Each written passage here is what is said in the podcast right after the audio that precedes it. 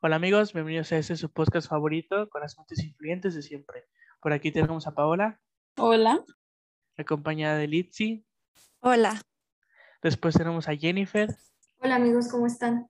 que por poco llega tarde. Nos acompaña el amigo y hermano Alexis. Hola, buenas noches a todos. Tenemos el honor de que nos acompañe el innombrable Hawk, Muy buenas noches a todos. así como la compañera Nancy, Hola, buenas noches. Que viene llegando medio despistada. Claro que por supuesto su amigo y servidor y confidente, Oliver. Espero se la pasen bien en esta entrega y damos por iniciado.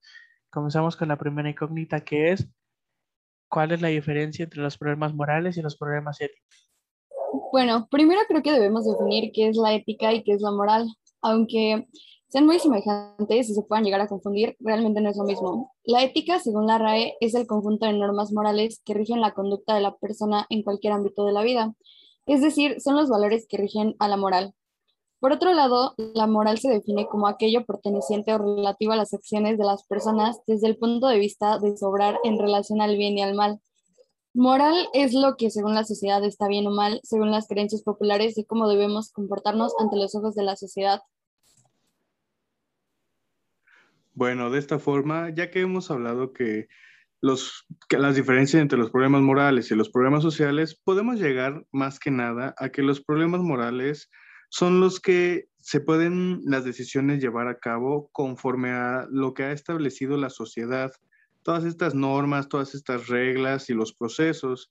Y en caso de que nos presentemos ante un problema ético, podemos resumirlo más que nada en buscar una solución entre lo que es bueno o lo que es malo de llevar a cabo.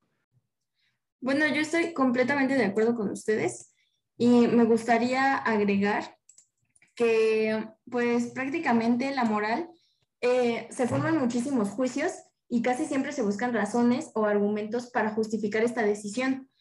Eh, nosotros como seres sociales, estas decisiones se ven desde el origen del hombre. Sin embargo, la reflexión se da muchísimo tiempo después y al momento de hacer esto se pasa de una práctica moral a una teoría moral o como yo lo llamaría, la ética. Ahora, una vez debatidos estos temas tan controversiales, pasaremos al siguiente tema de hoy. Díganme, ¿qué es para ustedes la ética y cuál es su campo? Gracias, Oliver. Bueno, a mí me gustaría comentar que la ética es esta teoría o ciencia del comportamiento moral de los seres humanos. De ahí que no confundamos ética con moral, pero sí van bastante a la mano, pues la moral vendría siendo un objeto de esta ciencia.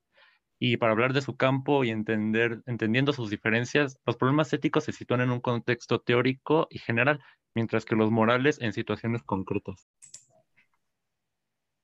Bueno, Oliver, pues para mí la ética es la ciencia que tiene como campo de estudio el comportamiento moral de hombres y mujeres en sociedad. Todo esto a través del tiempo, explicando así la diversidad y cambios de moral que han existido. Una vez concretados estos términos, vamos a pasar a los siguientes temas que son cuál es la relación de la ética con otras ciencias y así como con otras ciencias. Quisiera saber cuál es su relación específicamente con la filosofía. Retomando la idea de mi compañero Alexis, podemos decir que la ética está relacionada con ciencias como el derecho y la sociología, porque actúa en el individuo propio, lo que nos ayuda a comprender por qué el ser humano actúa de tal manera. La ética y la filosofía están relacionadas entre sí, ya que la ética es una de las ramas de la filosofía. Por lo tanto, en la búsqueda del saber, ambas se interesan por el estudio y análisis de los episodios humanos. La ética tiene en relación con la filosofía el hecho de que al ser un conjunto de normas y valores, esta respeta, analiza los pensamientos, creencias y opiniones que el hombre tiene en sociedad. La ética se nos presenta como un objeto propio que se tiende a tratar científicamente. Sin embargo, se, se arguye que esta no establece proposiciones con validez objetiva, sino juicios de valor o normas que no pueden aspirar a esa validez. Eh, por otro lado, la ética filosófica trata más de buscar la concordancia con principios filosóficos universales que con la realidad moral en su desenvolvimiento histórico y real. Y bueno, ahora para finalizar, ¿alguno de ustedes quiere darme su conclusión al respecto? Bueno, con todo esto, podemos concluir que un problema moral se relaciona estrictamente con problemáticas sociales, mientras que los problemas éticos parten de un problema o una situación en lo que se debe decidir entre hacer lo bueno y lo malo. Hola, muy buenos días, tardes o noches. Sean bienvenidos a su podcast filosófico favorito con las mentes influyentes de siempre. Hoy expondremos un tema muy interesante para todo el público en nuestra nueva sección, Un día cualquiera. Arrancamos con la sección. Vaya, sí que es muy aburrida la filosofía. ¿De qué hablas? Sí, es mucho bla, bla, bla. Pero a ver, ¿te puedes una pizza a que jamás has visto una serie de Netflix o una película entretenida que hable sobre esos temas? Mm, claro que no. Está la de...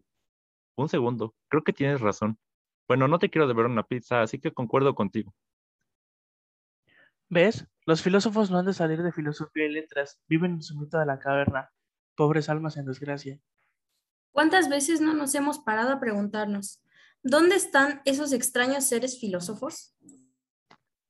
La realidad es que la filosofía, sus escuelas, teóricos e investigadores no son tan fáciles de encontrar hoy en día, puesto que vivimos en una época donde los medios de comunicación que se consideran masivos se apropian de nuestra identidad y mercantilizan absolutamente todo lo que nos rodea, incluso nuestro propio cuerpo.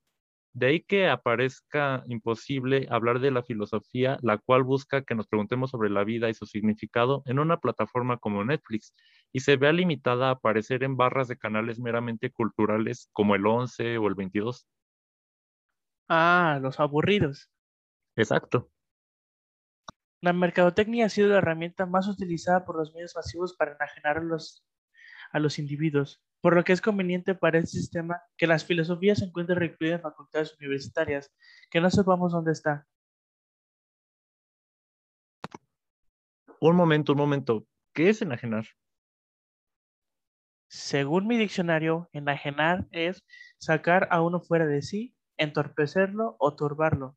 O sea, que vas a Cambridge Raisa y digas super yo. Ah, ok, ok. Oigan, y en el caso específico de México, ¿cómo está la situación? Pues verás, el problema de la lejanía que tenemos con la filosofía se remonta a nuestros ancestros, ya que movimientos sociales como la Revolución Mexicana no se sustentaban en sólidas bases filosóficas. Incluso personajes que influyeron tanto en los modelos de educación como José Vasconcelos tienen visiones muy poco claras de su importancia. A diferencia de los movimientos sociales europeos, por ejemplo. Sí, y el futuro no sería diferente. De hecho, esta es una que ya todos saben. En la década de 1980, México adoptó un régimen neoliberal con Miguel de la Madrid e impulsado por Salinas, alias el Pelonchas. Por supuesto, de manera totalmente voluntaria, ¿eh? Y para nada impuesto por Estados Unidos para que fuéramos su perrito faldero. Guiño, guiño. Este régimen perdió en todos los aspectos de la vida de los mexicanos, incluyendo el lugar de la filosofía en la sociedad. Históricamente el Estado no tiene interés alguno porque los mexicanos tuvieran una formación filosófica. Durante este periodo, menos. Lo que más le convenía era una sociedad sumergida completamente en la ignorancia. Es decir, en el neoliberalismo, como parte del voraz capitalismo, no encontraba lugar la filosofía con su función humanista y crítica del sistema. En cambio, uy, qué miedo el chupacabras.